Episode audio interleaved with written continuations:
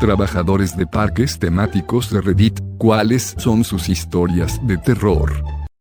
Solía trabajar en un parque temático en los 90 llamado Kalawai Park. Era un parque temático de picapiedra mezclado con atracciones tradicionales, y en general era un lugar divertido para trabajar. Había estado trabajando allí durante tres meses cuando ocurrió el incidente. Había una supervisora allí que literalmente todos odiaban y se la apodaba Grunt. Verás, Grunt era una mujer de conjunto pesado con una condición pulmonar y siempre que caminaba o hacía algo físico gemía y gruñía. Era una testigo de Jehová muy conservadora. La razón por la que todos la odiaban era porque si hacías algo que ella consideraba incorrecto te regañaba delante de todos, clientes y personal. Rara vez era por algo digno, como hacer el tonto, o fumar detrás de las atracciones. Era por cosas como que se veía una tira de sujetador, tocar música en las atracciones de cualquier cosa que fuera ruidosa o indecente como la Macarena no te miento. Incluso dejaba a una pobre chica llorando llamándola sucia porque dejaba su puesto para cambiar su tampón. El incidente, una tarde después de que el parque cerrara, subí a la torre a buscar bolsas de basura extra.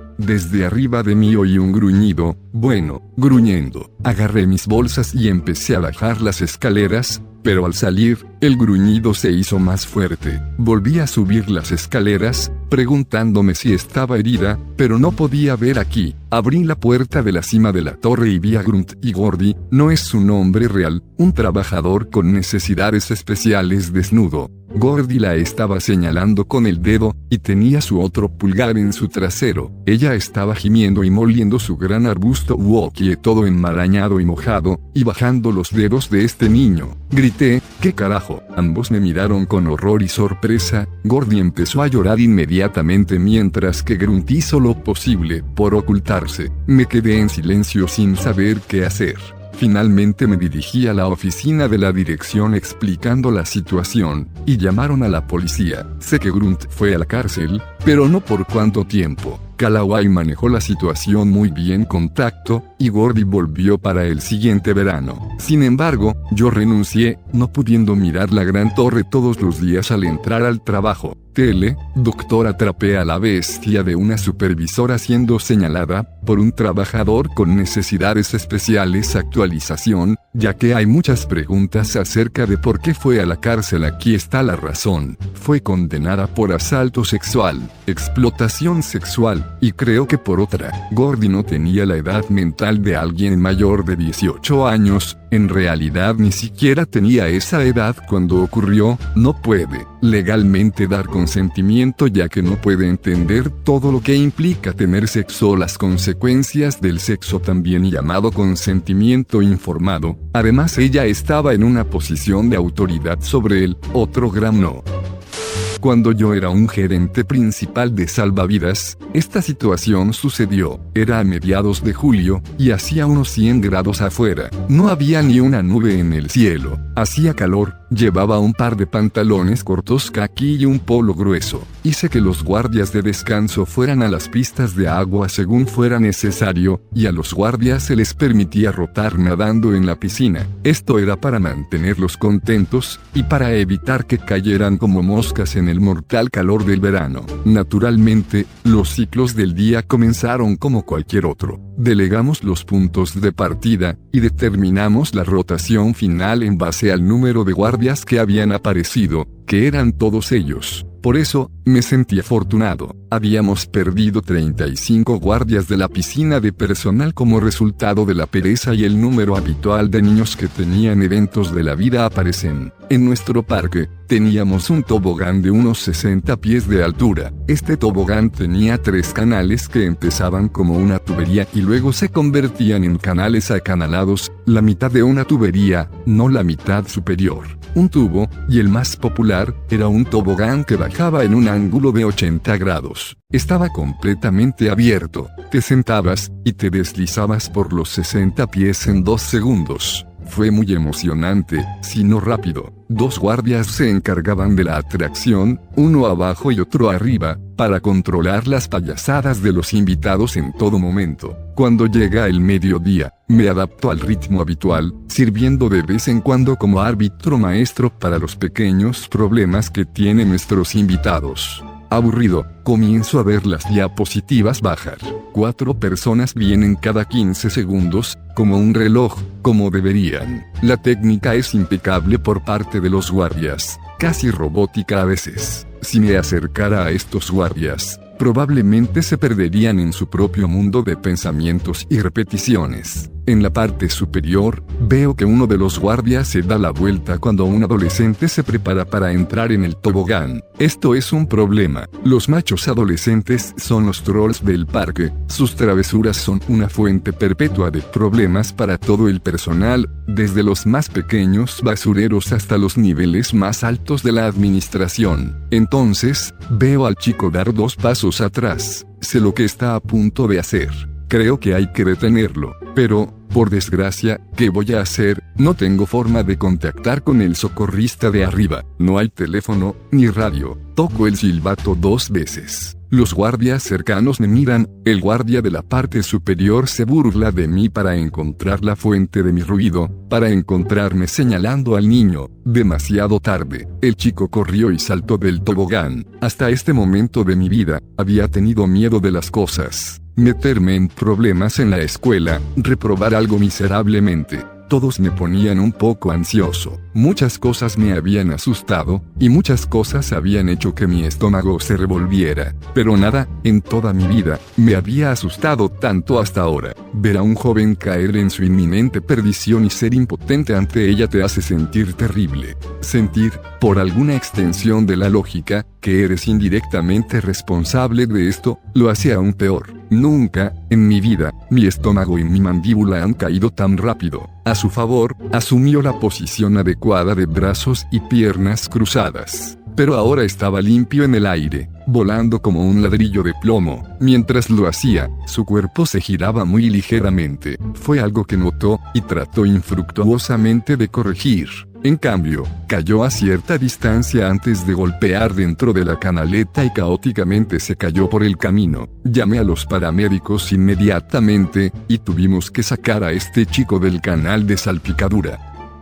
No sé si esto cuenta como historias de terror ya que no hay heridas o sangre involucradas. Pero aquí hay un par de cosas que me sucedieron mientras interactuaba con el parque temático que se hizo público. Estaba manejando unas cuantas cabinas de fotos y estaba en una de ellas hablando con un empleado cuando un tipo miró nuestros precios, escogió el paquete de cuatro fotos, por 20 dólares y dijo 20 dólares por una foto. Eso es injusto para las familias. Le dije que el precio era de 20 dólares por cuatro, y si quería una sola foto, eran 10 dólares. Se acercó mucho a mi cara y me gruñó, comillas, ¿te estás haciendo el listo conmigo? Le dije que no, traté de explicarle los diferentes precios. Y él siguió diciendo comillas, te estás haciendo el listo conmigo. Finalmente me fui a la parte de atrás de la cabina, para ver las existencias, y le dijo a mi empleado que si me volvía a ver, me iba a dar un puñetazo en la cara. Tele, doctor, el tipo quería golpearme en la cara por decirle los precios. En otra ocasión, un tipo vestido de ninja se subió a la montaña una y otra vez con su madre y su padre, lo cual era bastante extraño. Pero en la tercera o cuarta vez su madre se sacó los senos y en la foto las miraba fijamente. La seguridad los acompañó a la salida.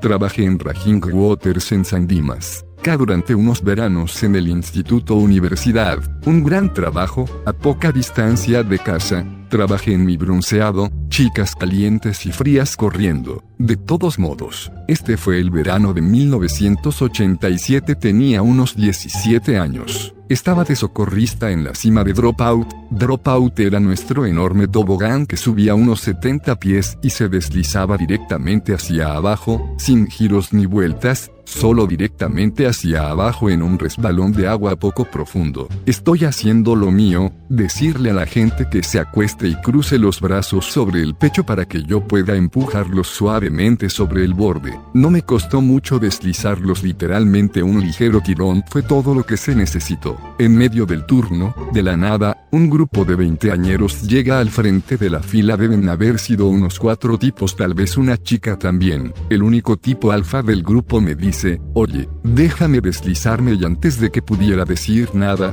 los testigos me oyeron gritarle que se bajara, se eleva sobre la plataforma horizontal del tobogán, donde se supone que uno debe acostarse para que yo pueda deslizarlo, y da un puto salto corriendo, por la cornisa. Creo que lo que intentaba hacer era una bala de cañón y aterrizar de espaldas en el tobogán, esa es mi teoría. Como dicen que cuando algo malo sucede, todo se hace a cámara lenta. El tipo tenía mucho aire, no creo que se diera cuenta de que la caída es casi 90 grados hacia abajo, en el aire. Trató de autocorregirse el salto sus brazos y piernas tratando de sentir algo para agarrarse. Nunca sucedió. Pensando en ello mientras escribo esto, fue como el Wile Coyote cuando corre por un acantilado y por una fracción de segundo o dos, se cuelga en el aire dándose cuenta de que está jodido. De alguna manera, se cayó entre ambos toboganes, Dropout tiene dos toboganes idénticos a un metro de distancia, y golpeó cada travesaño de hierro que sostenía la cubierta de siete pisos. Aquí hay un video del paseo que encontré en YouTube, https www .youtube.com watch b chica igual a m5f o de 5b chica jf esos rayos cruzados verde acuático sobre el punto de la gota en cada diapositiva no estaban allí en el 87. Si estuvieran, el tipo nunca podría haber saltado. Así que el tipo cae 70 pies, golpeando casi siempre la viga de acero en el camino hacia abajo. Aterriza en la base del tobogán con casi todos los huesos de su cuerpo rotos, con fracturas compuestas por todas partes terminó en una silla de ruedas para el resto de su vida y se conformó con una décima parte de lo que trató de demandar si, el imbécil trató de demandarnos al parque y a mí. Por suerte, había docenas de testigos que me vieron y oyeron gritarle al tipo para que saliera del tobogán. También fue transmitido por uno de los gerentes más tarde que estaba realmente cargado de su mente. Muchos, casi se ahogaron y perdieron bikinis en ese trabajo, pero esta historia de abandono es la que todos escuchar ese verano. Estábamos caminando por el parque de diversiones, no estaba abierto, en Mosul, Irak, buscando un equipo de morteros que se informó que estaba en la zona y un francotirador nos disparó un par de veces. ¿Eso cuenta? Solía trabajar en un pequeño parque acuático donde había algunos paseos secos en el extremo sur. Había un niño de 8 años que era una pequeña mierda, empujando en la fila, subiendo por el tobogán del patio de recreo, quitándole el sombrero a otros niños, ese tipo de tonterías. Le advierto varias veces y luego le pido que se vaya, pero no lo hace. Voy y le pregunto a mi supervisor qué hacer y me dice trae las tijeras quiere decir que se corte la muñequera, sin la cual no puede ir a ningún paseo. Lo llamo, y él sorprendentemente cumple, y antes de que pueda reaccionar, le agarro la muñeca y le corto la pulsera. Naturalmente, empieza a llorar como una perra. Corre a buscar a su madre y ella vuelve unos 15 minutos después y viene a hablar conmigo, sin su hijo. Me pregunta por qué hice lo que hice y le explico la situación, y cómo es el procedimiento estándar. Ella asiente con la cabeza y entiende, y sabe que su hijo es un niño demonio. Ella se va, pero, he aquí, diez minutos después, aquí viene, intenta colarse en la fila de nuevo y yo lo detengo, y le pido que vuelva con su madre. Su primera reacción fue darme un puñetazo en las bolas. Oh mierda,